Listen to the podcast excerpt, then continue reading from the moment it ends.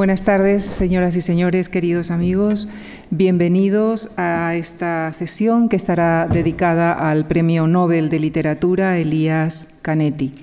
Nacido en Bulgaria, en el seno de una familia de judíos sefardíes, fue testigo prácticamente de todo el siglo XX, siglo del que su obra, centrada en la escritura autobiográfica, el ensayo y la novela, ofrece uno de los testimonios más genuinos.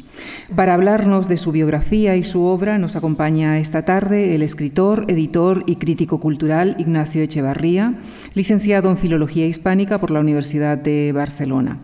Su labor como crítico se halla parcialmente recogida en los volúmenes Trayecto, un recorrido crítico por la reciente narrativa española, y Desvíos, un recorrido crítico por la reciente narrativa latinoamericana. Se ha ocupado además de antologar y editar a escritores como Juan Marcé y Juan Benet. Especializado en la edición de textos clásicos, ha coordinado las obras completas de autores como Onetti, Kafka, Sánchez Ferlosio y, por supuesto, de nuestro protagonista de hoy. Ignacio Echevarría es el responsable de la selección de los textos que conforman los cinco volúmenes de las obras completas de Elías Canetti publicadas en español, así como todos sus libros póstumos que han venido publicándose después de su muerte. Con nuestro agradecimiento les dejo con Ignacio Echevarría y la conferencia que ha titulado Elías Canetti, la profesión del escritor. Muchísimas gracias.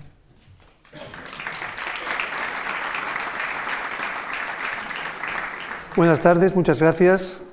Es un privilegio, por segundo año consecutivo, venir aquí para hablar además de otro escritor muy, muy favorito mío, al que he dedicado muchos trabajos y, al que soy, del que soy lector y lector apasionado desde hace ya más años de los que me atrevo a, confesar.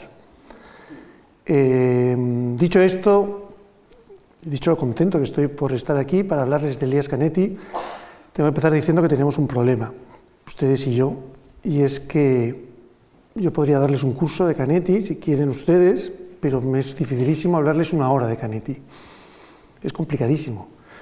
Por las razones que espero que se vayan viendo, es un autor polifacético, en muchas medidas escurridizo, en muchas medidas escurridizo, inabarcable, y, y por lo tanto condensar en un retrato siquiera parcial de su personalidad y de, y de su obra es algo realmente difícil, con lo cual ya les anuncio que voy a apurar e incluso exceder ligeramente el tiempo que me es concedido. No me molestaré si ustedes se levantan y se van, yo me quedaré con el servicio de limpieza, cerrándolo todo. Por lo demás, me he complicado la vida y dado que hace 10 años tuve la oportunidad de montar una pequeña exposición sobre Canetti aquí en Madrid y en Barcelona, y en esa ocasión conseguí que desde Zúrich me enviaran unos materiales bastante raros que, conservo. Me ha parecido oportuno eh, aprovechar la ocasión para compartirlos con ustedes, pero el problema es que Sospecho que me voy a poner nerviosísimo intentando coordinar lo que quiero decir, que ya es mucho más de lo que puedo decir, con encima el asunto este de ir sacando las fotitos y las imágenes. Gracias a Carmen Monsalvo y a Mario, estoy muy asistido en esta, en esta tarea, pero sospecho que voy a cometer algunas torpezas. Así que pactemos que gracias, ustedes me agradecen el que yo comparta con ustedes este material y a cambio son, digamos, transigentes con mis torpezas. Y dicho esto, eh, empiezo ya, eh, comentando en primer lugar que seguramente muy pocos, muy pocos de los que estamos aquí habríamos leído a Canetti, de no ser por la publicación en los años 1977 y 1980 de los dos primeros tomos de su autobiografía. El impacto que supusieron la publicación de estos libros, de una intensidad y de una belleza realmente excepcionales, Influyó sin duda en que el Comité del Nobel, el jurado del Nobel, en 1981 le concediera el premio Nobel. Así lo reconocía la declaración del premio. Y por otro lado, esa concesión venía como a, a ser la guinda de un movimiento que había empezado varios años antes de recuperación en muchos frentes del legado de la Viena finisecular y de la Viena de entreguerras. Dos ensayos muy populares y que les recomiendo muchísimo si no los han leído leer para contextualizar todo lo que aquí se va a decir y muchas otras cosas. Dos ensayos estupendos, el de Alan Janik y Stephen Tulmin, La Viena de Wittgenstein, publicado en el año 72, y el de Karl Schorske sobre la Viena fin de siglo, política y cultura, publicado en 1980, crearon una especie de gran moda, de gran moda o de gran revival de la cultura vienesa. Este gran revival fue además consagrado por una magnífica y extraordinaria exposición que tuve el privilegio de ver en Viena en el año creo que era 84, que se llamaba Viena, el Apocalipsis Alegre. Una exposición que primero se hizo en Viena, con una, ocupando edificios y edificios, y que luego se trasladó al Pompidou de París, con un catálogo también extraordinario, y que hizo que realmente la Viena fin de siglo, Klimt, un montón de figuras que hoy no son familiares y que entonces no lo eran tanto, Egon Schiele, eh, Otto, Adolf Loos, Otto Wagner, en las artes plásticas, Kokoschka, etcétera, ya no digo en la música y en la, lingüística, en, en, todos los campos del saber, hizo que Viena se pusiera un poco de moda, con razón, porque seguramente en la Viena de entre siglos y sobre todo en la Viena de entreguerras, eh, yo creo que se produjo una de las concentraciones de talento y de creatividad más grandes, si no la más grande, que ha conocido la humanidad. Un gran despliegue de figuras de primera línea en todos los campos, de la arquitectura, de las artes plásticas, de la filosofía del lenguaje, de las filosofías secas, de la antropología, de la, literatura, de la música, en fin, una auténtica, un auténtico prodigio. Pues de pronto aparecía, a finales de los años 70, gracias a la publicación de estos dos primeros volúmenes de sus memorias, apareció un superviviente de esa época y un testigo directo de esa gran Viena un tipo que había conocido y tratado personalmente a gente como Adolf Loos, como Alban Berg, como Robert Musil, como Hermann Bloch, como Franz Werfel, como Alma Mahler, que había, se había codeado con ellos, que los había conocido y que daba testimonio. Canetti ya era para entonces un, escritor más o menos conocido y reconocido, sobre todo, yo casi diría que casi estrictamente en el ámbito de la lengua alemana. Aquí en España hay que decir que gracias al olfato y, al, y a la vista de Mario Musnik, eh, se, publicó muy tempranamente y antes del premio Nobel. Es decir, que aquí lo conocíamos antes de que fuera, de que fuera mundialmente catapultado por el Nobel.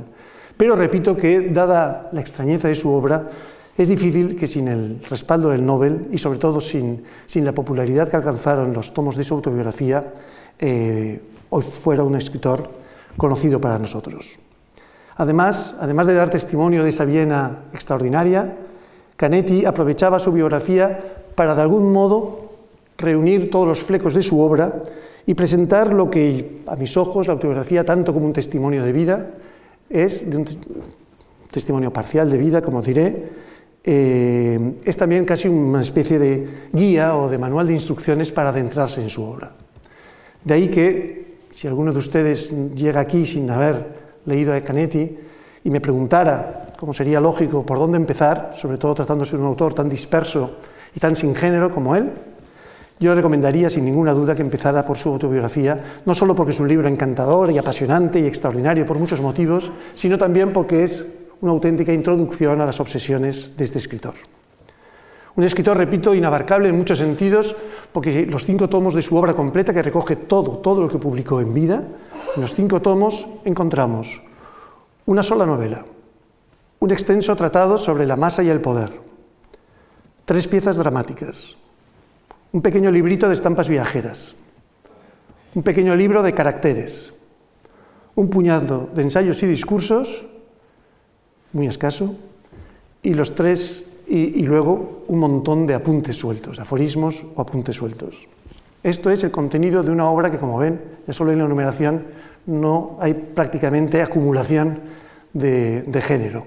Pero es que además la novela, la única novela publicada por Canetti, Auto de Fe, formaba parte de un proyecto incumplido de ocho novelas que se iban a titular Una comedia humana de la locura y de la que solo publicó este volumen. Además, el gran ensayo Masa y Poder, la obra de su vida en boca del propio Canetti, em, iba a tener continuidad y él se pasó 20 años después de publicar este ensayo diciendo que estaba preparando una segunda parte de la que nunca ha aparecido testimonio. Escribió dos dramas de juventud, luego un drama ya en la madurez, y se pasó toda su vida desde los años 30 anunciando la publicación de un gran, de gran ensayo sobre la teoría del drama, tema que lo obsesionaba y que jamás se publicó y del que no existe rastro por el momento.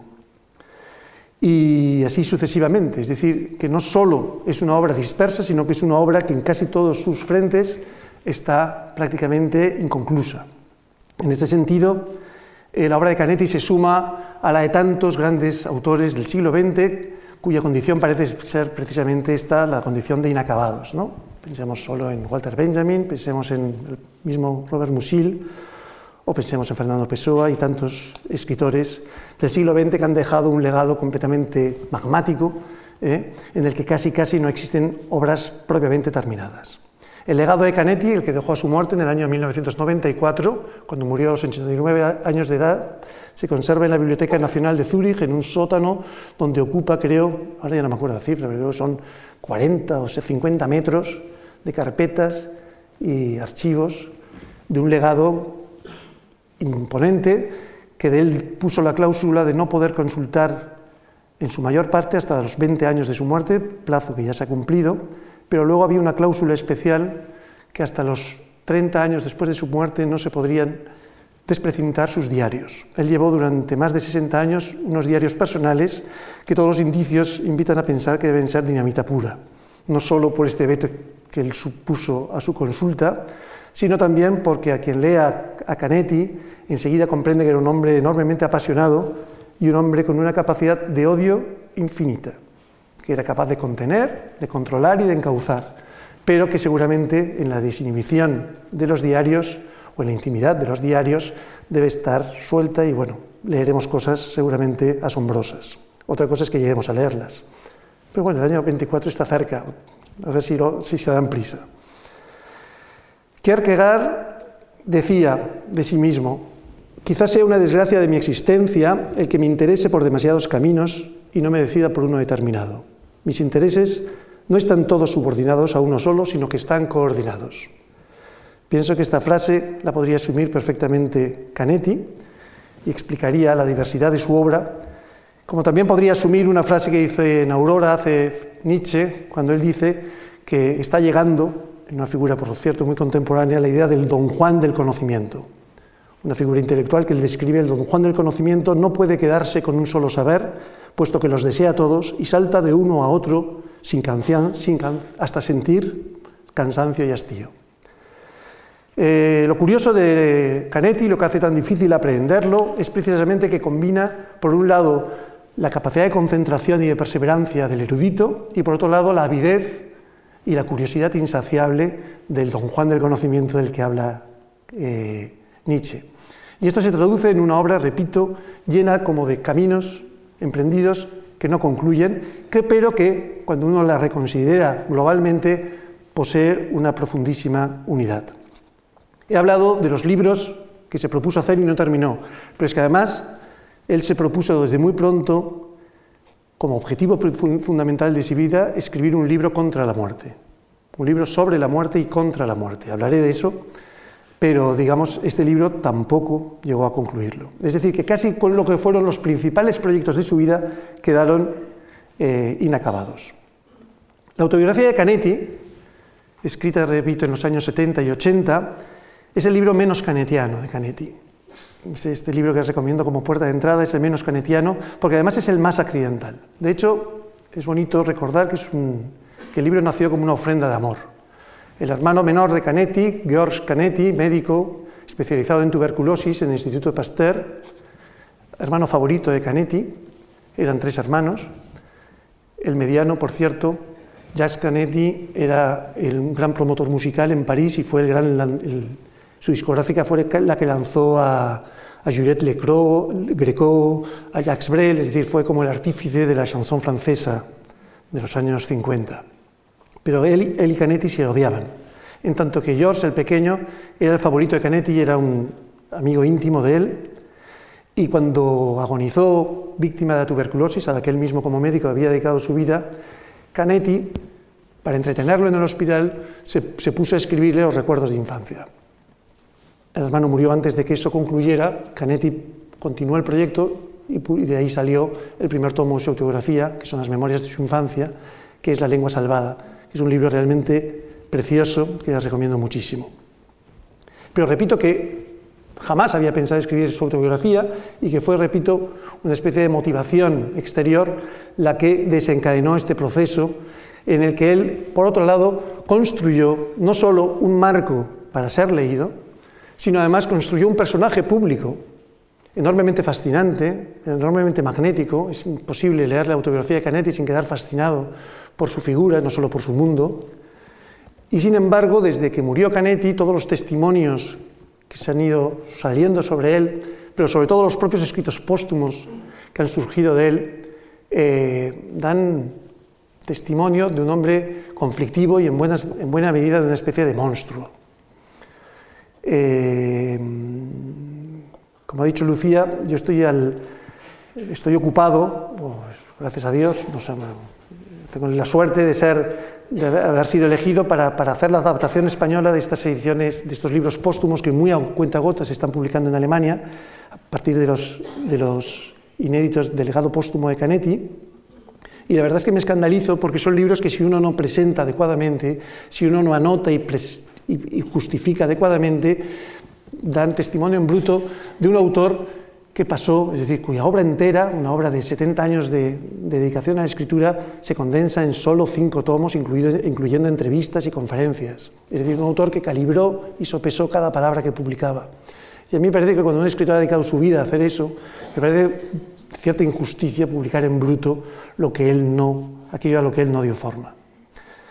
En cualquier caso, eh, voy a seguir en esta charla, en el tiempo que me dé, voy a seguir un poco el guion de la, propia autobiografía, que me parece el guion preferible a la hora de abordar a Canetti, pero me gustaría que me quedara tiempo, si soy capaz, de también hacer un atisbo del Canetti posterior, porque la autobiografía hay que decir que en realidad lo que, se titula, los tres tomos tienen el título común de Historia de una vida, al principio fue, fue digamos, el objetivo de Canetti fue la historia de una juventud. Es decir, lo que él cuenta es su juventud, su vida desde su nacimiento hasta su salida de Viena en el año 1938, cuando él tenía 33 años. Es decir, es estrictamente sus años de formación y de juventud. Esto no hay que olvidarlo. El personaje que construye es el personaje del escritor en ciernes que se acuña en vivo frente al lector. Y lo que viene después son casi 50 años más de, escritura y de vida. ¿Eh? Por lo tanto, yo creo que merece la pena hacer un atisbo sobre ese Canetti posterior que queda fuera del gran escenario de, Historia de una vida. Por otro lado, entre los escritores póstumos de Canetti se publicó, quizás el primero me parece que fue Fiesta bajo las bombas, Parting Blitz, que eran unos apuntes sobre sus años de vida en Inglaterra, donde vivió casi 30 años.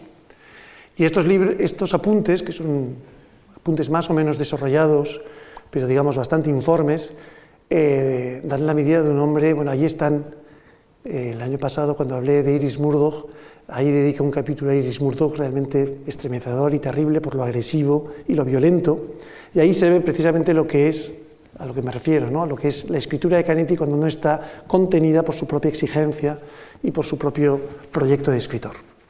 En cualquier caso, cuanto digamos de Canetti, hay que enmarcarlo en ese gran escenario de la Viena de entreguerras, ese gran apasionante escenario, y hay que marcarlo en lo que significó sobre todo esa Viena, que fue toda una especie de, escenificación y de puesta en, problema del lenguaje. Si hay, un, hay, un, texto emblemático, el de Hofmannsthal, la, carta, la famosa carta a los Chandos, en la que un personaje habla de la imposibilidad que él tiene de, con sus palabras, dar expresión a su, a su vida y a sus sentimientos.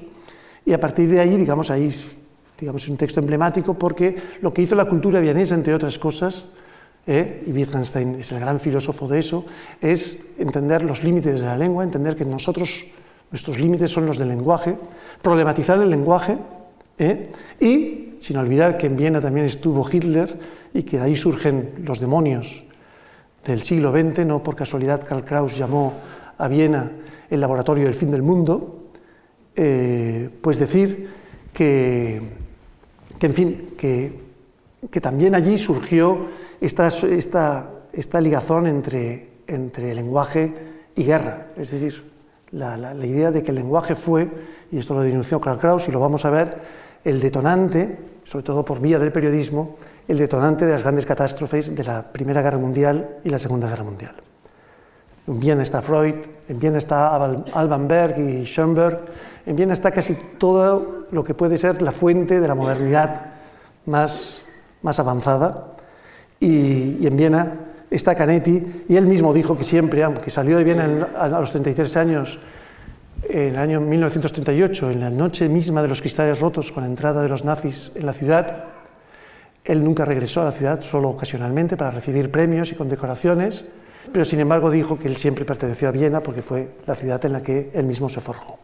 Sin embargo, él había nacido en 1905 y, había nacido además ni siquiera en Viena, había nacido en Rutskut, que es una pequeña ciudad de, a, orillas del Danubio, un, gran, puerto del Danubio, a 37 kilómetros de Bucarest. He traído unas imágenes que, se van a proyectar mientras hablo, que son imágenes de archivo de Rutskut por la época con que nació Canetti, y también imágenes de la Viena de su infancia, que es la Viena de Francisco José, la Viena poco menos que de Sisi emperatriz, una Viena de un imperio en el que se hablaban más de 50 lenguas, de un imperio vastísimo, hecho de muchísimas nacionalidades, y donde, eh, digamos, una estructura, una estructura de poder, la famosa cacaña de Musil, muy, muy, muy frágil, pero a la vez muy, muy, consistente, eh, bueno, aunaba un montón de tendencias, de, energías que con la Gran Guerra se derrumbaron y quedaron reducidas a la pequeña Austria que quedó en el año 17. Entre tanto, antes de eso, y quienes hayan leído a Joseph Roth y una novela que se ha reeditado ahora recientemente porque han caducado los derechos, que es La Marcha Radetzky, que cuenta un poco el, gran crepúsculo de la Viena de, del Imperio Austrohúngaro, ¿no? que es otro de los mitos de, la, de Europa, pues recordarán también que, que, el emperador Francisco José, al igual que la reina Victoria en Inglaterra, estuvo en el poder 60 años. 60 años por aquella época era a veces más de la vida media de un ciudadano. Es decir, que hubo gente que nació y murió teniendo al mismo emperador, casi con el mismo aspecto, vivo y, teniéndolo presente. Es decir, que era un mundo que realmente, cuando uno lo considera, es un mundo que desapareció abruptamente con la Gran Guerra y, que, del, que, y del cuyo resplandor precisamente, o de cuyas brasas precisamente, se incendió toda esa inteligencia que en los años, en los años 20 y 30 dio lugar a, a esta Viena entre guerras de la que he hablado, que se suele llamar además la del Finis Austriae. Rutskuts, como he dicho, Bulgaria, donde nació Canetti, está a 70 kilómetros al sur de Bucarest y en 1905 era un pequeño puerto que contaba 35.000 habitantes.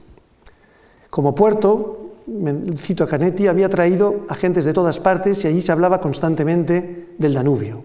Estaba a orillas del Danubio. Difícilmente, dice Canetti, lograré dar una idea del colorido de estos primeros años en sus, de sus pasiones y miedos. Todo lo que he vivido más tarde ya había sucedido una vez en Ruskut. Digo Ruskut, pero en realidad creo que es Ruse. No sé muy bien cómo se pronuncia. Sigo con Canetti. El resto del mundo se llamaba allí Europa, y cuando alguien viajaba Danubio arriba, decía que iba rumbo a, rumbo a Viena, decía que se iba a Europa. Europa empezaba allí donde el, el viejo imperio otomano terminaba antaño. La diversidad de Rusia acrisoló el cosmopolitismo de Elias Canetti, que fue políglota desde su más tierna infancia. Hay que decir que él fue descendiente de una familia de, de judíos sefardíes, los que habían huido de España en el año 1492. Canetti se llamaba, el apellido Canetti es una corrupción de Cañete, el nombre de un pueblo de Cuenca, y se italianizaron al exiliarse de España e instalarse en Italia. Luego una parte de la familia se trasladó a Constantinopla y de ahí ocuparon distintos lugares, entre ellos eh, Bulgaria. Y Canetti en su hogar lo que aprendió, la primera lengua que aprendió es el sefardita, el español, es decir, un español arcaico. La segunda lengua que aprendió fue el búlgaro, que hablaban el servicio. No aprendió alemán. No aprendió alemán hasta mucho más tarde. Y no lo aprendió porque el alemán era la lengua que hablaban entre sí sus padres. Los padres, los dos descendientes de familias sefarditas, de, de familias de comerciantes, era una pareja muy enamorada, se habían casado muy jóvenes, Canetti fue el hijo primogénito de tres, y iban de vez en cuando a Viena a ir a la ópera y al teatro, que era su gran afición, y entre ellos, para que sus hijos no les escucharan, hablaban alemán. Esto le, causó a Canetti una obsesión por aprender alemán, que cumplió muy pronto en las condiciones que diré. Em, en cualquier caso, antes de eso, la familia, cuando Canetti tenía apenas seis años, emigró a Manchester porque el padre fue invitado por unos familiares que estaban instalados allí, unos comerciantes también, todos eran familias judías de comerciantes, y se fue allí con toda la familia. Allí Canetti aprendió inglés, la tercera lengua que aprendió, después del búlgaro y el español, y allí también se familiarizó con la literatura gracias a una colección de clásicos infantiles que le regaló su padre, con el que tenía una relación muy amorosa, por lo menos él la recuerda así. Pero el padre murió súbitamente en 1912, es decir, cuando Canetti tenía apenas 6-7 años. Tenía 30 años, recuerda Canetti, de su padre. Una mañana estaba desayunando con el periódico en la mano cuando de pronto sufrió un infarto cerebral y cayó muerto al suelo. Yo lo quería mucho. Fue aquella una desgracia realmente horrible que dejó huellas en toda mi vida posterior, sobre todo en mi actitud de rebeldía contra la muerte, a la que nunca, nunca he podido reconocer. Quiero detenerme en, este, en este en esta relación de Canetti con la muerte, que como vemos se desata con la temprana muerte del padre, que para él fue traumática y que le hizo desde muy pequeños, desde los siete años, aborrecer la muerte. Dicho así, como lo dijo Canetti a lo largo de su vida mil veces, creando muchas veces la risa de sus interlocutores, parece una locura, ¿no? ¿Quién no aborrece la muerte? ¿Quién no detesta la muerte? ¿Quién no condena la muerte? Y sin embargo, Canetti se tomó el rechazo de la muerte como una cuestión personal y, como ya he dicho, muy tempranamente se propuso escribir un libro contra la muerte. Lo quería titular así. Ese libro adoptó a lo largo de su vida muchísimas formas. Fue primero una novela que se iba a titular El enemigo de la muerte, nombre que iba a adquirir un personaje que era una especie de trasunto del propio Canetti. Luego vio que la cosa se le complicaba e intentó escribir un drama sobre la muerte. De hecho, escribió uno que él dijo que venía a ser más o menos lo que se había propuesto, pero nunca fue el libro contra la muerte. Luego se propuso hacer un diálogo, luego un ensayo, luego una colección de apuntes. Y al final de su vida admitía, derrotado, con bastante amargura, que había sido incapaz de escribir ese libro contra la muerte, lo cual no desdecía para nada su propósito de, de haberlo escrito. Como usted sabe, le decía a un entrevistador en el año 74, entre los hombres primitivos, no existe la idea de la muerte natural. Entre paréntesis, decir que Canetti, para sus estudios sobre masa y poder, a los que luego aludiremos, pasó años y años leyendo textos de antropología eh, y era prácticamente un erudito en cuestiones de antropología. Lo había leído todo sobre los mosquimanos, sobre las tribus de África y sobre casi todas las culturas del mundo que en aquel tiempo eh, podían documentarse. Y bien, dice, como usted sabe, entre los hombres primitivos no existe la idea de la muerte natural. Cada muerte que se produce ha sido causada por algún tipo de magia oscura, por alguna persona malvada. Siempre hay alguien que tiene la culpa y solo desde hace algunos años, en parte en relación con nuestras grandes religiones universales, se acepta la muerte y se va extendiendo la conformidad con ella. Y considero la auténtica tarea de mi vida, lo está diciendo en el año 1974, considero la auténtica tarea de mi vida anular eso y seguir el rastro del efecto dañino de la muerte que puede constatarse en muchos, muchísimos ámbitos de nuestra vida. Quiero llamarla por su nombre, enfrentarme a la muerte, es decir, no huir, al contrario, combatirla de forma aguda y directa.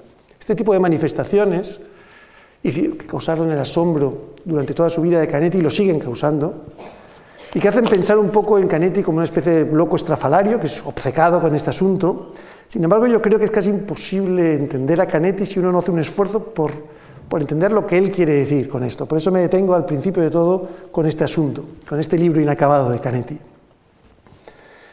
La resistencia de Canetti a la muerte no tiene nada que ver con la de Unamuno, autora que por cierto leyó porque leía en español.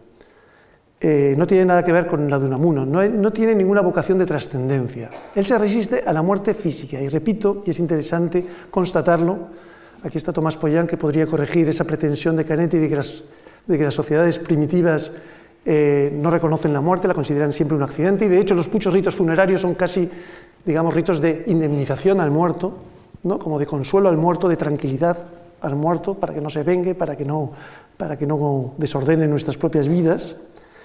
En fin, la idea también muy interesante de que, la aceptación de la muerte es algo relativamente reciente, la idea de que en nuestras ciudades la muerte, digamos, el apartamiento de la muerte se produjo en los, el, secuestro de los cementerios a las afueras de la ciudad fue algo que empezó a ocurrir en el, año, en el siglo XIX.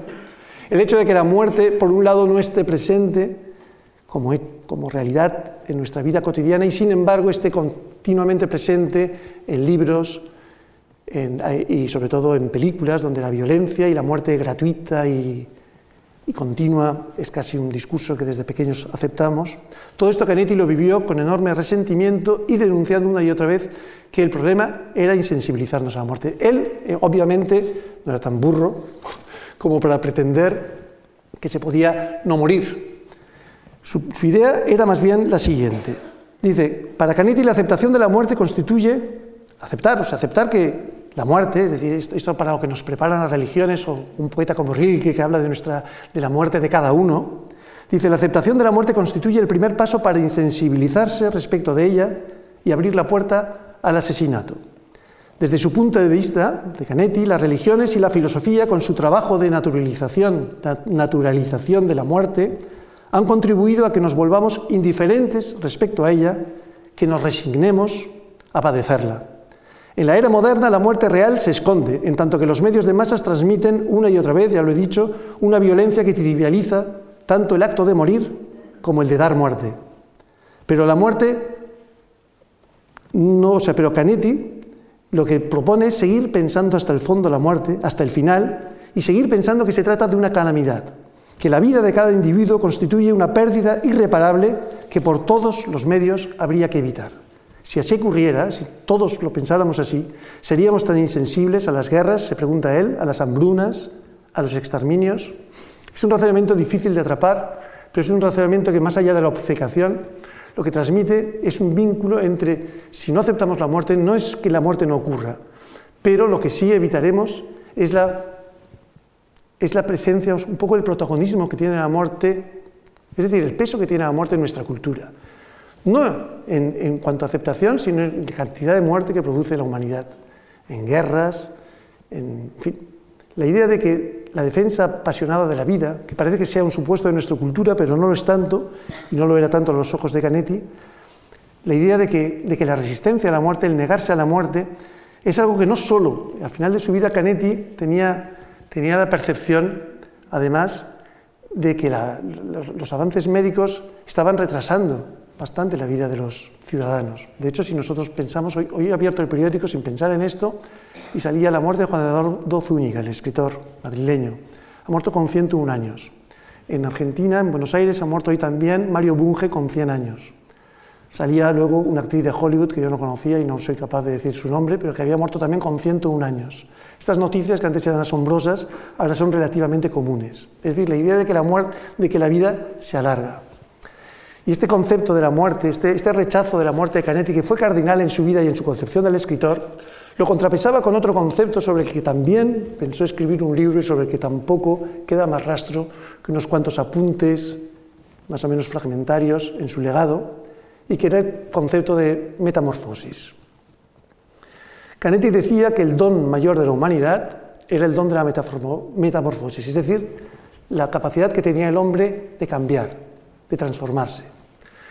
Él, con sus estudios de antropología, sostenía que lo que había hecho al hombre, lo que había determinado su evolución, entre tantos otros factores, uno de los decisivos era su capacidad de disfrazarse, de, digamos, de imitar a los otros animales para cazarlos, es decir, de metamorfosearse él mismo, ¿no?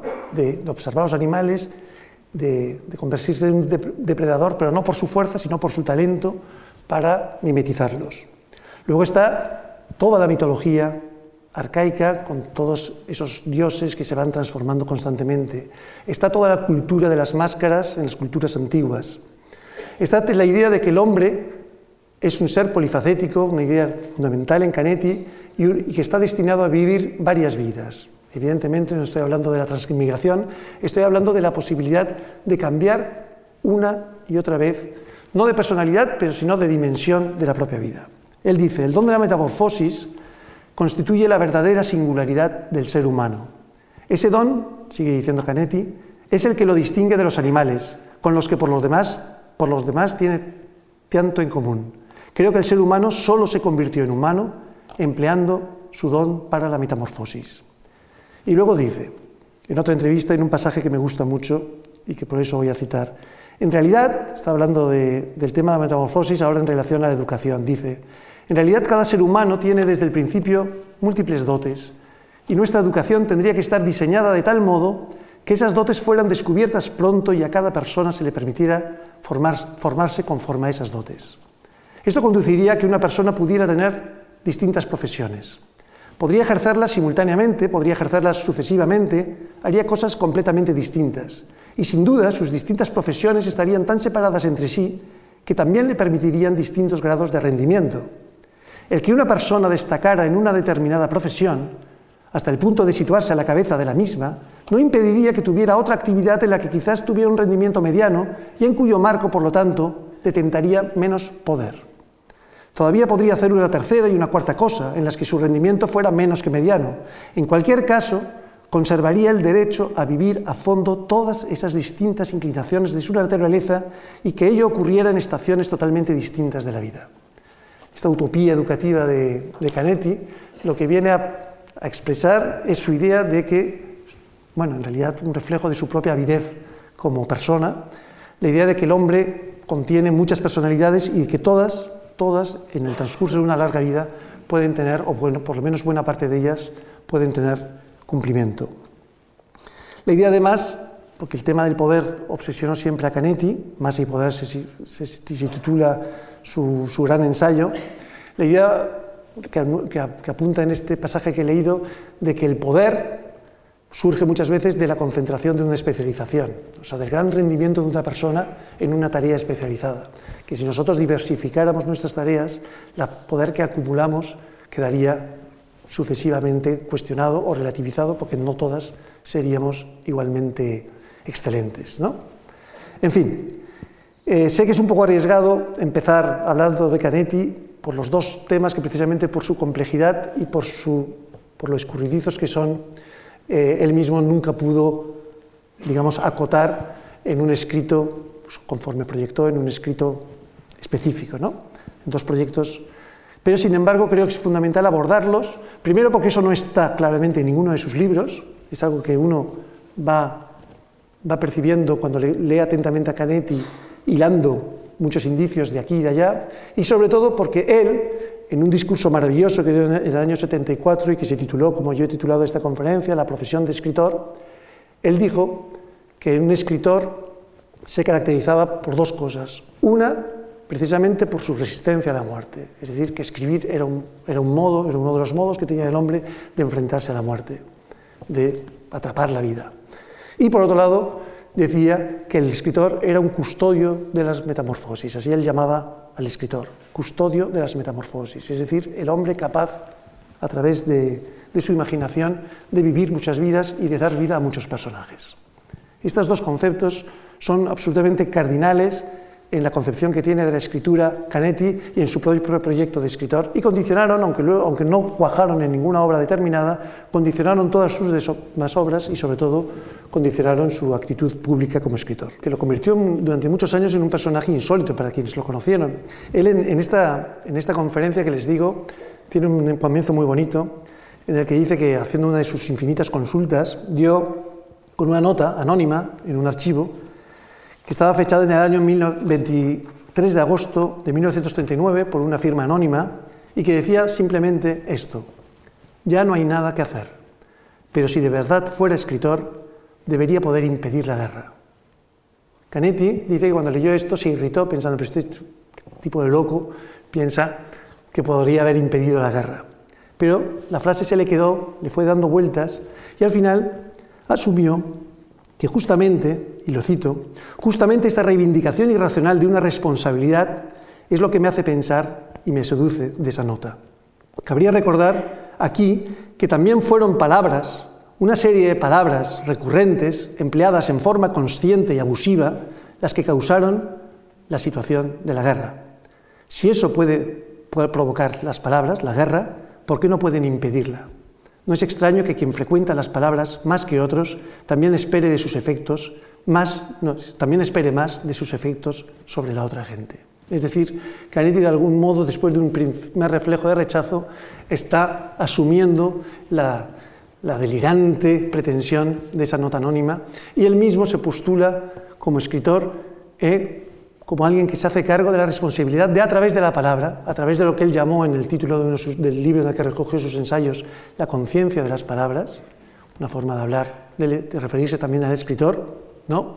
Eh, si la palabra es capaz de crear la discordia, si la palabra es capaz de llevarnos a la guerra, también la palabra tendría que ser capaz de lo contrario, de desandar ese camino y llevarnos a otro, lugar.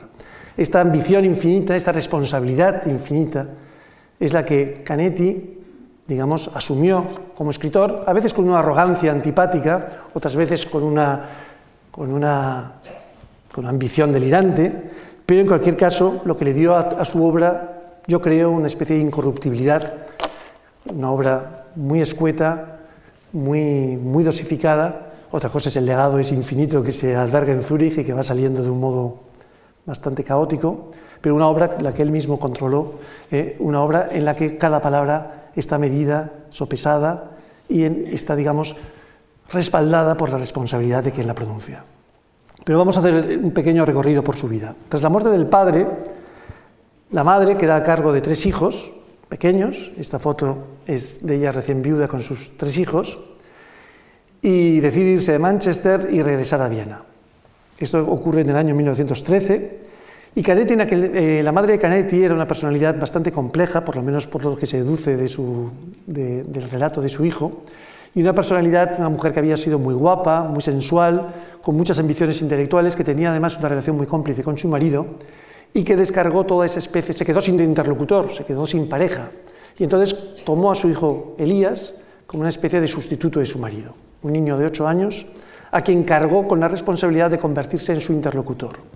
De un modo tan violento, y siempre este es el testimonio que tenemos, es el de Canetti, no otro, aunque los biógrafos lo respaldan, de un modo tan, en fin, tan obsesivo, que le obligó a aprender el alemán, la lengua que él ignoraba, en tres meses. Canetti dice que se pasó tres meses martillado por su madre aprendiendo el alemán y que a partir de allí le obligó a leer casi a diario a Shakespeare, a Strindberg, a Sófocles, a todo. Es decir, Canetti con 13 años había leído a todos los clásicos, digamos, más o menos de cualquier, biblioteca más o menos culta. ¿no? Y, la mujer, digamos, depositó toda esta cultura en, su hijo para convertirlo eso, en, su interlocutor. Eso devino en una relación eh, a, la larga tormentosa, porque el hijo se sintió siempre enormemente presionado por la madre y la madre siempre estuvo esperando del hijo que eso, que, tuviera la, estatura de, que ella le, adjudicaba, ¿no? la, estatura de, un interlocutor.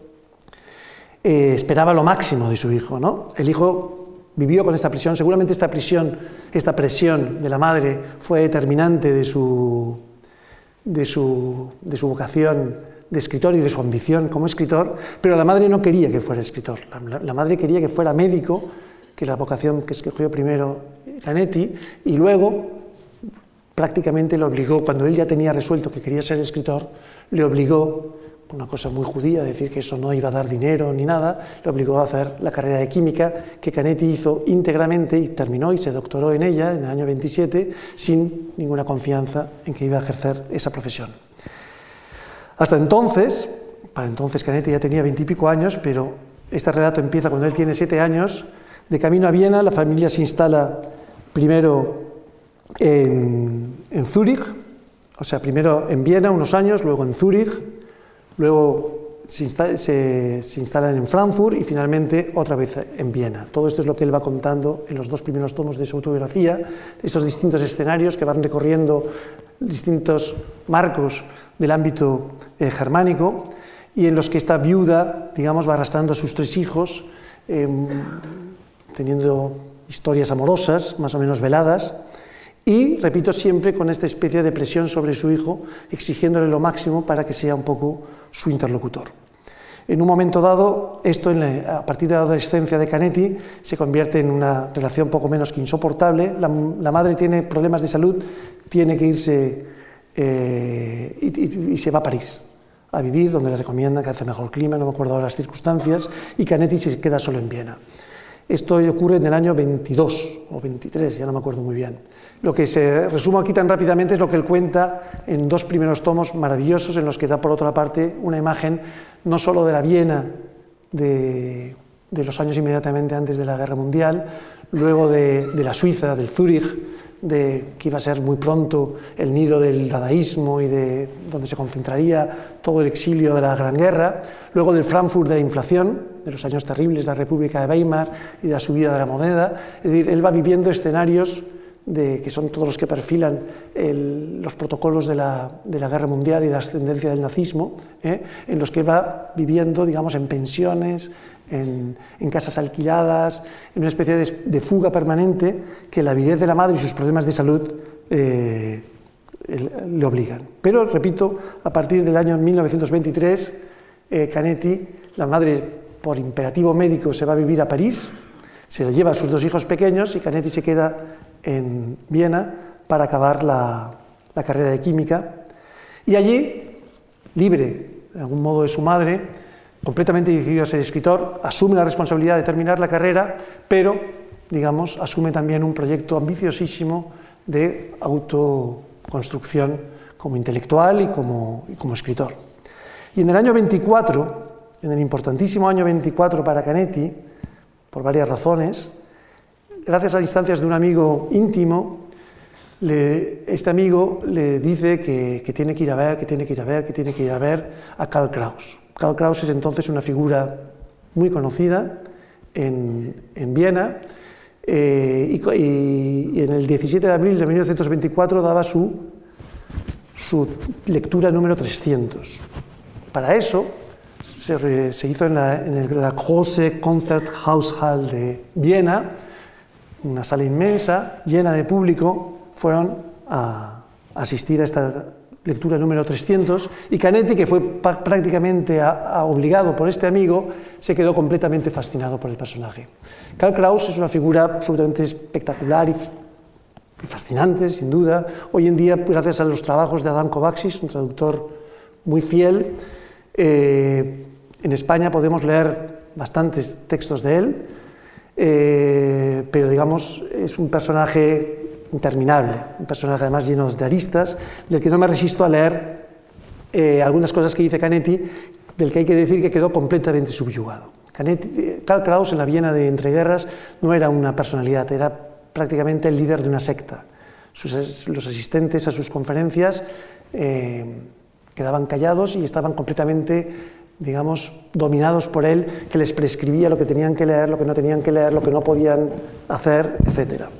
Él lo cuenta así. La gran sala de conciertos estaba atestada de gente, yo me senté muy atrás y solo pude ver poco a esa distancia. Un hombre pequeño, más bien enjuto, algo inclinado hacia adelante, con un rostro terminado en punta, de una movilidad inquietante que no comprendí y que le daba un aire de criatura desconocida, de animal recién descubierto que me hubiera sido imposible clasificar. Su voz era aguda y excitada y dominaba fácilmente la sala con sus bruscas y frecuentes subidas de tono. Este hombre llevaba años publicando él solo lo que una revista que se llamaba una especie de antiperiódico, Die Fackel. En, este, esta revista él se dedicaba él solo a escribirla y la revista tenía números irregulares, pero a veces tenía 300 y 400 páginas, y se dedicaba sobre todo a, a revisar la prensa de su época y, digamos, a través de citas, sobre todo, poner en evidencia todos sus en fin, todas sus corruptelas, todos sus intereses, todo su, todo su mal. Él decía, eh, se preocupaba se preocupaba personalmente de cada coma, y quien, esto lo dice Canetti, quien quisiera encontrar alguna rata en Die Fackel, la antorcha, se llamaba la revista, ya podía torturarse semanas enteras buscándola. Lo más sensato era no proponérselo. Odiaba la guerra y durante la guerra mundial, esto es el año 24, hacía siete años que había acabado, eh, durante la Guerra Mundial había logrado publicar en Die Fackel, pese a la censura, muchos textos antibelicistas. Había detectado anomalías y combatido corrupciones que todos los demás hubieran pasado en silencio. Era un milagro que no hubiese acabado en la cárcel. Y al terminar la guerra había publicado un drama, un gran drama de 800 páginas cuya representación ocuparía tres días, que se llamaba Los últimos días de la humanidad y que era un conglomerado de todo lo que habían dicho los periódicos durante la guerra.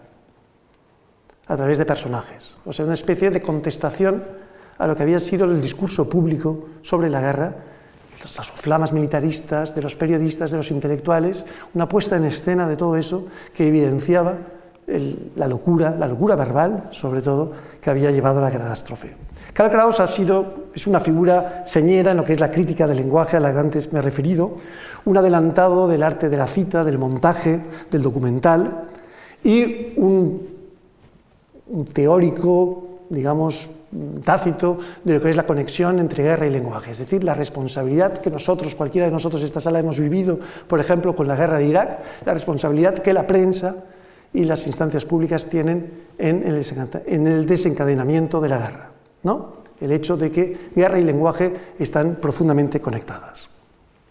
Voy a pasar, y se me está yendo el tiempo de un modo terrorífico, eh, voy a pasar, y voy a correr a, toda velocidad, voy a pasar un, documento muy interesante. Voy a leer, primero vamos a ver a Canetti hablando de esto que os estoy diciendo, y luego vamos a ver al propio Karl Kraus leyendo un fragmento de los últimos días de la humanidad. Es un fragmento que no me atrevo a traducir, está en verso, tampoco podría traducirlo, pero no lo he dado a traducir y es muy difícil leerlo, eh, y habla de unos cuervos que están en los, campos de combate de la Gran Guerra, están devorando los cadáveres de los héroes, de los soldados heroicamente caídos en combate, y en, el poema, pues se trata de un poema, repito, que procede de los últimos días de la humanidad, los cuervos se van confundiendo con los generales.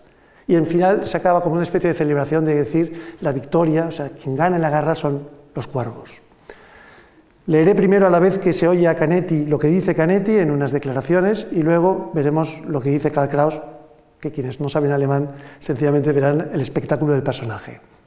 Es, Karl Kraus, Karl Kraus por la época que lo conoce Canetti, y esto es un número muy antiguo, pero un número de su, de su revista, de su anteperiódico, Die Fackel. Y aquí tenemos el vídeo, Marios y Masistas.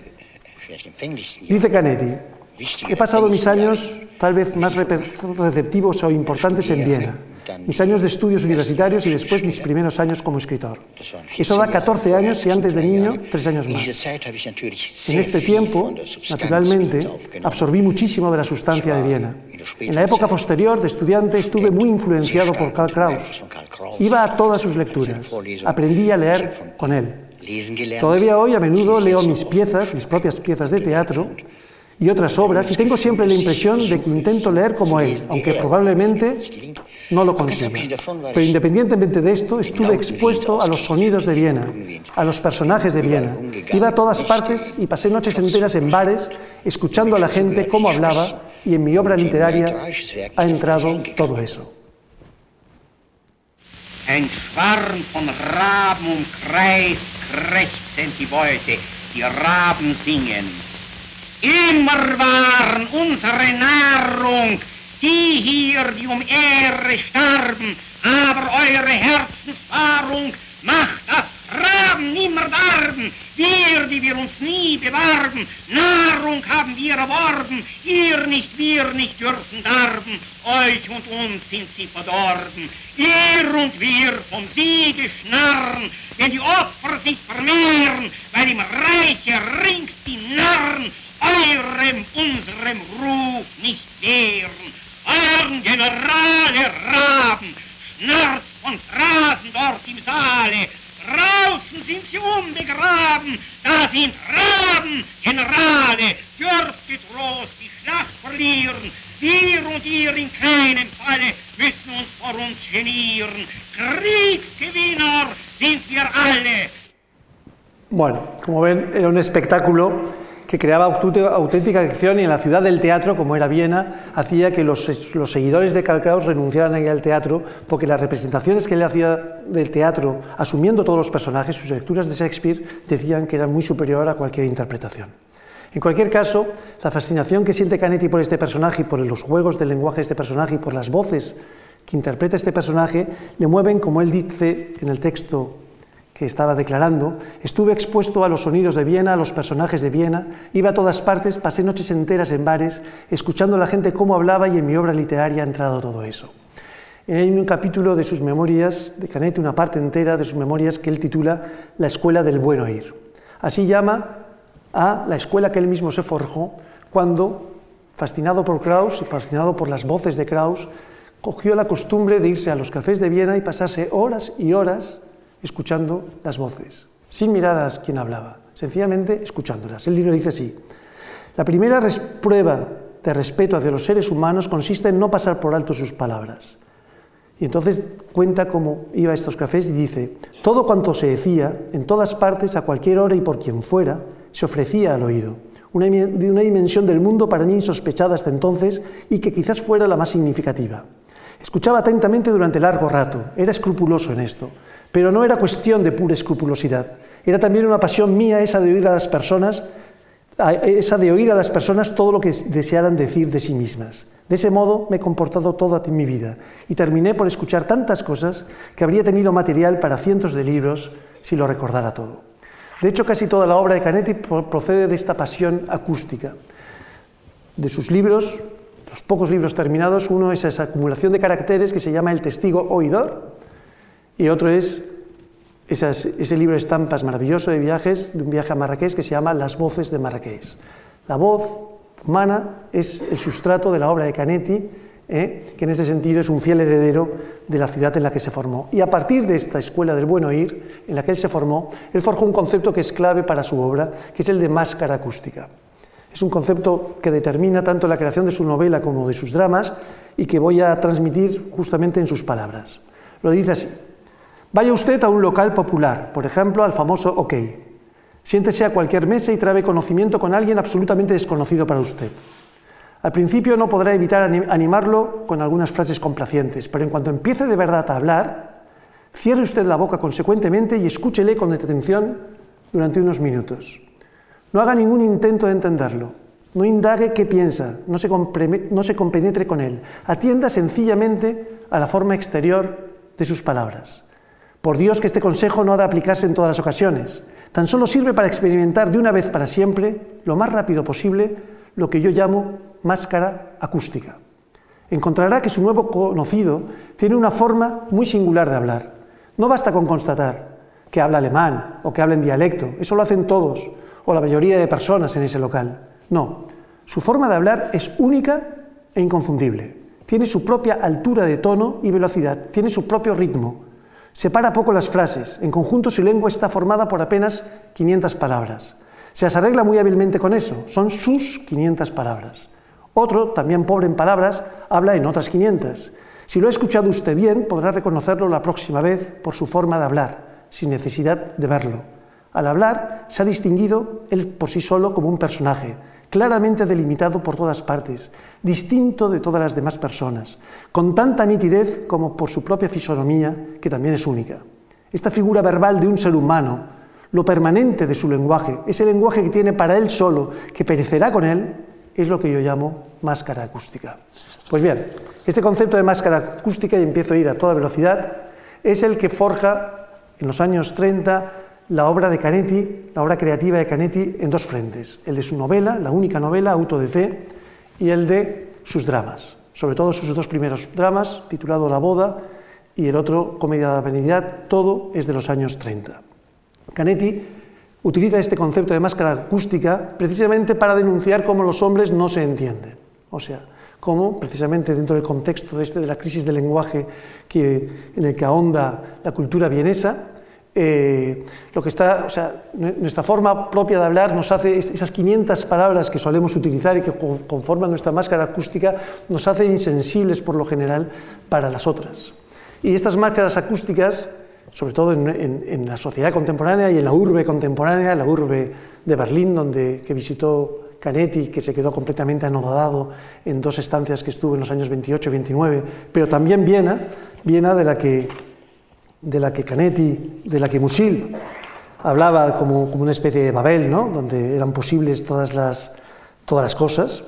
Pues bien, esa, esa, visión tan expresionista, por otro lado, tan de época, de que se ve en las pinturas de Gross, por ejemplo, personaje que fue amigo de Canetti, esa idea de que los hombres hablan y no se entienden. de que chocan, sus palabras chocan y que no crean ningún tipo de armonía, ni siquiera ningún tipo de diálogo. Nuestra experiencia cotidiana, sobre todo en política, está llena de esta experiencia y en cualquier caso con este principio positivo de la máscara acústica, Canetti escribió su única novela, Auto de Fe, ¿eh? en la que el personaje de un erudito, un sinólogo, eh, rodado de una inmensa biblioteca, se casa con su criada y es, digamos, objeto de una estafa por parte de un pícaro que lo engaña, pero básicamente lo que ofrece es un cuadro de, una sociedad en la que los personajes se hablan y no se entienden, cada uno con sus obsesiones, con sus intereses, con sus ambiciones.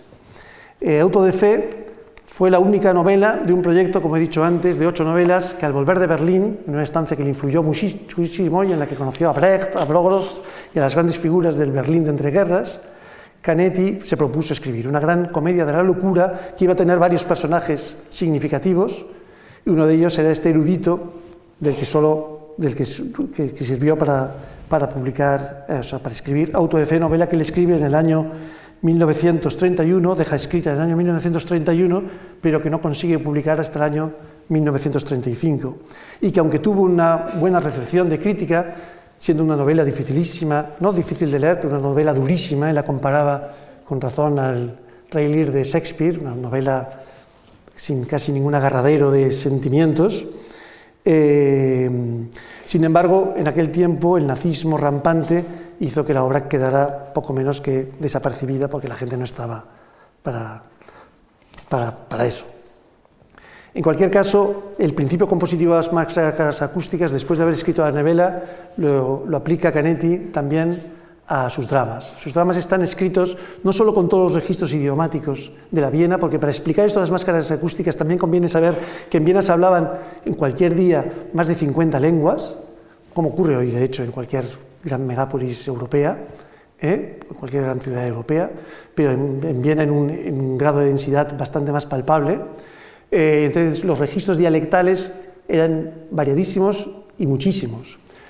Canetti jugaba con eso. Eso hace que sus obras de teatro sean en buena medida intraducibles. Él, explica este principio de la máscara acústica también muy brevemente, como antes he hecho, y luego vamos a ver al propio Canetti que en esto aprendió de Krauss, recitando él mismo el comienzo de uno de sus dramas, La boda, en el que también él hace todas las voces, algo que él hizo siempre. Él se dio a conocer como escritor en la Viena de los años 30, haciendo lecturas públicas de sus dramas, a las que asistieron Hermann Brock, eh, Anna Mahler, eh, en una de ellas incluso James Joyce, que estaba de paso eh, porque fue en Zúrich. En fin, voy a leer este fragmento de Canetti, perdonad porque ya me voy precipitando, y luego veremos a él mismo también en silencio, porque no, no, tiene sentido traducirlo, eh, interpretando el comienzo de un drama suyo, para ver cómo él asumió de, Karl Kraus esta competencia lingüística y esta capacidad de interiorizar las máscaras acústicas, que era un modo de interiorizar, conforme al principio de, de metamorfosis al que he aludido antes, de interiorizar centenares de personajes. Adelante. Me pareció que se debe derivar el personaje dramático de la máscara acústica. Me refiero a que cada ser humano posee un lenguaje completamente propio que se diferencia totalmente del de todas las demás personas. Cada persona utiliza palabras determinadas que le son afines y que repite y que tienen un ritmo determinado, un tiempo, un tono de habla. De modo que si uno escucha con atención puede reconocer y a partir de la máscara acústica, como yo la llamo, saber cuál es el aspecto de la persona. Por lo tanto, me dediqué a escuchar muchísimo en Viena durante los paseos, en bares, y procuré vivir lo máximo a través de las máscaras acústicas. Y si bien no las imité en las obras dramáticas, sí utilicé este ejercicio de escuchar las particularidades, las particularidades acústicas de las personas para construir mis propios personajes dramáticos. De modo que un personaje dramático, que un personaje dramático para mí, en el fondo, no existe sobre el papel, sino que empieza a existir cuando suena en voz alta, lo cual exige al mismo tiempo que se le pueda leer, porque si uno mismo no puede leerlo, no puede dejar claro cómo estaba pensado este personaje. Großmuttele, Großmuttele. Bist du es, Kind? Ja, ich bin's. Ich bin so gelaufen. Auf der Stiegen steht ein Mann, der ist ganz besoffen. Er hat mich küssen wollen. Aber, aber, Kind. Ich kann doch nichts dafür. Dem sein Mund hat nach Wein geschmeckt. Ich bin eh gleich vorgelaufen. Jetzt hast du dich doch nicht küssen lassen, Kind. Die Bussi spielt wieder mit der Wollen. Willst du wohl? Ksch, ksch. Lass die Katz in Ruhe. Der mag die nicht. Was hast du nur alleweil mit der Katz? Sache Viecherln sahen's. Sie im Leben haben's. Wie es fällt, immer fallt's auf Fürs. Was mit der Wollen habt, alleweil die Wollen. Stricken kannst du nicht. Jetzt bist schon alt, Bussi. Lass die Katze in Ruhe. Jetzt gibt's keine Bussi nicht. Jetzt schaut ja jeder gleich weg. Wird einem ja übel, wenn man noch hinschaut. Großmutterle, wie fühlst du dich heute? Besser. Besser? Viel besser. Fijaros que lee a los personajes sin decir el nombre del personaje. Es decir, que recitabas las obras, como hacía Karl Kraus, las recitaba sin dar el nombre del personaje. El, oyente iba deduciendo la identidad de los personajes por el tono de voz que iba adoptando como una especie de ventríloco Canetti. Esto hace pensar que su, teoría del drama, esa teoría del drama famosa que nunca llegó a terminar, eh, aborrecía del teatro realista y del teatro verista y se ligaba a las representaciones del teatro primitivo en el que los personajes se transformaban en el propio escenario y el, acto dramático era un acto ritual de transformación. Pero bueno, se me va el tiempo y tengo que hablar, aunque sea a grandes pasos, de, de, la obra de la vida de Canetti, que es Masa y Poder. Es el ensayo al que él dedicó 30 años de su vida y en el que intentó, como ahora voy a leer, y con esto acabaré, de un modo dramático para mí, pero que vamos a hacerle, eh, con esto acabaré este repaso de las obras principales de Canetti eh, y en el contexto de la Viena en, en el que surgieron, aunque luego, como digo, Canetti vivió 40 años más y se puede decir muchas cosas sobre él. Pero antes hay que hablar del impacto que él tuvo. Voy a poner unas imágenes también muy interesantes. Esas imágenes corresponden a un, a un y con esto voy a acabar, eh, a un acontecimiento muy importante en la Viena de aquella época. Es el año 1927 y es la quema del Palacio de Justicia. Esta quema del Palacio de Justicia de Viena se produjo cuando eh, un tribunal exoneró o, dio por inocentes a unos policías que habían apaleado hasta la muerte a dos obreros en una manifestación obrera ocurrida eh, semanas atrás. La indignación popular hizo que la gente saliera a la calle, que ocupara el Palacio de Justicia y que lo quemara. Los movimientos de masa que Canetti presenció en aquel momento se suman a dos experiencias que también tuvieron una influencia fundamental en Canetti. Una era cuando él apenas tenía eh, nueve años. Eh, él estaba en Zúrich, recién llegado de Manchester, con su madre y sus hermanos, venía de, de Inglaterra, sabía inglés y se sabía el Good Save the Queen. Pero aquel día se había declarado la guerra de Alemania a Rusia, había una gran manifestación fervorosa y los niños, en medio de la multitud, no se les ocurrió otra cosa que cantar el Good Save the King. Con lo cual la masa pensó que se estaban burlando de ellos, eran anti-ingleses, anti ¿no? Y, y, empezaron a zarandear a los niños, a los que la madre tuvo que, que retirar. Esta especie de contacto traumático con una masa enfervorizada en, siendo pequeño traumatizó bastante a Canetti y le hizo pensar, o sea, le hizo ser muy sensible a las masificaciones eh, humanas. Luego, más tarde, ya con 17 años, estando en Frankfurt, eh, él recuerda eh, las manifestaciones que hubo con motivo del asesinato de Rathenow en 1922 y lo cuenta así. A los 16 años llegué a Frankfurt desde Zúrich y era la turbulenta época de la inflación alemana. Vi a una anciana desplomarse de hambre en plena calle. En la avenida Zeil vi la primera gran manifestación después del asesinato de Rathenow. Desde aquel momento la imagen de la masa ya nunca me abandonó. Fui en pos de ella siempre que pude y por mucho que la sintiera en carne propia, siempre quedaba un resto aparentemente ajeno que se preguntaba qué era esa masa realmente. Pues bien, después de estos dos acontecimientos en los que él presenció de un modo muy impactado a masas en movimiento, la visión de estas imágenes y la vivencia de estas imágenes en la quema del Palacio de Justicia en Viena en el año 27 de, lo determinaron completamente a dedicar todos sus esfuerzos en un futuro eh, a escribir un libro sobre la masa. Escribir un libro sobre la masa era algo relativamente que estaba en el ambiente de la época. Hay que pensar en libros como los libros sobre la masa de Freud o de Legoff y también el de Ortega y Gasset, La rebelión de las masas. Era un tema que estaba candente en aquella época y que está enormemente vinculado al fascismo. Evidentemente que Canetti lo que estaba intentando era, digamos, entender los mecanismos de la creación de los fascismos, de los totalitarismos y del poder que devenía de ellos. Pero todo eso fue a partir, sobre todo, no fue a través de la política como llega a eso, sino a partir de la observación de las formaciones de masa. Y cuando él empieza a documentarse sobre todos estos, todos estos aspectos, lo que él encuentra, perdonad, estoy repasando el tiempo, lo que él se da cuenta es que se tiene que ir muy atrás, que digamos la visión política de las masas no le enseña nada, que él se tiene que ir al origen de la humanidad y empieza a estudiar la masa desde el principio, desecha todas las fuentes conocidas y empieza a estudiar antropología y dedica, porque en un momento dado de, de, su vida decide que va a hacer solo eso, dedica nada menos que 25 años de su vida, con exclusión de cualquier otra actividad, a documentarse y escribir este libro sobre la masa, que muy pronto se liga el tema de la masa al del poder.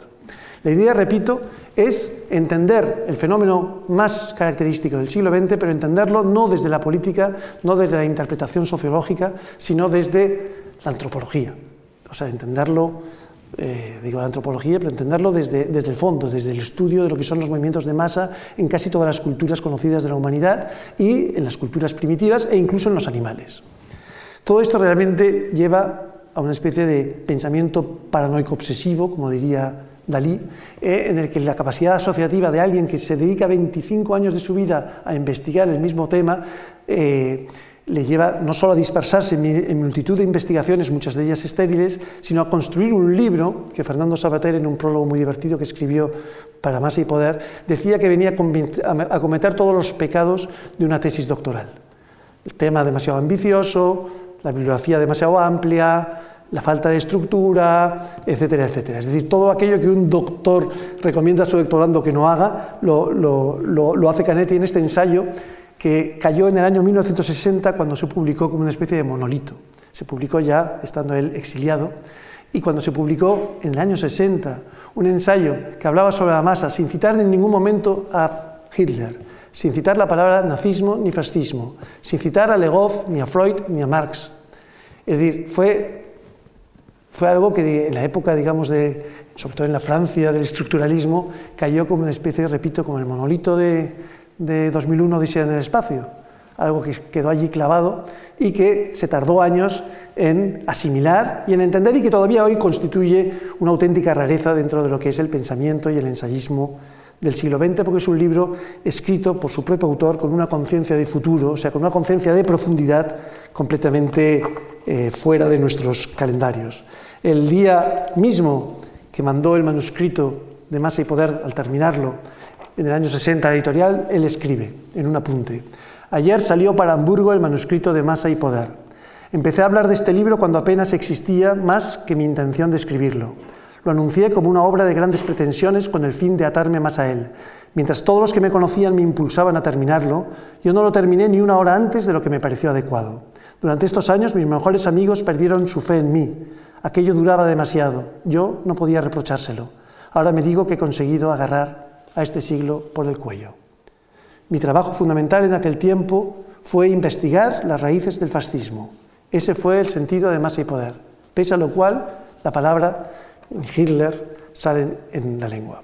Esto habla, y con esto concluyo, de un escritor que trabajó siempre, con las pistas que he dado podéis imaginarlo, que trabajó siempre, digamos, en una especie como de, escala de profundidad completamente atípica en lo que es el escritor contemporáneo y los ritmos de velocidad que hoy tiene la industria cultural. Un escritor que, por ejemplo, cuando estuvo presente en París, en los acontecimientos de París del año mayo 68, le fueron a preguntar qué opinaba de ellos y él dijo, ¿cómo pretenden ustedes que yo opine de algo que acaba de ocurrir? ¿No? Sería un imbécil si lo hiciera. Un escritor que cuando le concedieron el premio Nobel en 1981 no, concedió ni una sola entrevista, la desesperación de los, de los organizadores del Nobel. Es decir, un escritor que se planteó siempre con ese concepto de la responsabilidad tan elevado, una idea del escritor y un proyecto de escribir completamente a destiempo de lo que, de lo que es hoy la literatura contemporánea y que es un poco esa su perdición y a la vez su privilegio, porque es un lector, un autor que se puede volver siempre y encontrar siempre casi la calidad del pensamiento y de, y de, lengua de un clásico. De todos modos, y para concluir, decir que durante los años de masa y poder, Canetti, eh, la presión bestial que suponía trabajar tantos años sin visibilidad ninguna y en la indigencia, en la práctica indigencia material, eh, trabajar tantos años sin, en, un mismo, en un mismo asunto le llevó muchas veces, y él era además un tipo muy maníaco, le llevó muchas veces casi a la locura. Y en un momento dado, para dar salida a esta presión, él empezó a escribir, empezó a aficionarse a escribir apuntes, una especie de apuntes, pequeños fragmentos, a veces aforísticos y a veces, a veces ensayísticos. Estos apuntes empezaron a publicarse, luego los empezó a recopilar, escribió centenares de, o sea, miles y miles y miles, decenas de miles de apuntes. Su legado creo que tiene, no sé, 10.000 o 20.000 apuntes, pero, pero los empezó a seleccionar y a publicar en los años 70 y precisamente son como la, el escape del ensayo, es decir, esa obsesión que él concentra en el ensayo la libera, toda esa avidez y toda esa curiosidad y todo ese sentido de la metamorfosis lo libera en ese pensamiento asistemático, ligero, puntual, eh, incisivo del apunte y criado en la escuela de Nietzsche, criado en la escuela de, Lichtenberg, en la escuela del mismo Kafka, al que admiró y sobre el que escribió maravillosamente, eh, Canetti yo creo que es uno de los grandes aforistas del siglo XX, si no el más grande. Y yo recomendaría mucho, quizás para, para aficionarse a Canetti y a la extrañeza de su figura, eh, después de leer su autobiografía, continuar con la lectura de sus apuntes, que realmente son, como él dijo de, los apuntes de Lichtenberg, quizás el libro más rico de la literatura universal. Es muy exagerado decirlo de los de Canetti, pero a lo mejor se podría decir que es uno de los libros, el tomo de los apuntes, de todos los apuntes de Canetti, es uno de los libros más ricos del siglo XX, con una capacidad de disparar la imaginación y el pensamiento en todas las direcciones realmente asombrosa. Y en fin, quedándome en una tercera parte de lo que quería decirles, pero me temo que casi expulsado por los por la gente de la Fundación. Agradezco mucho su atención, lamento como siempre administrar tan mal mis tiempos y les agradezco mucho a quienes no lo hayan hecho que lean a Canetti en el orden que quieran, pero con la avidez que sin duda eh, compartirán conmigo. Y muchas gracias.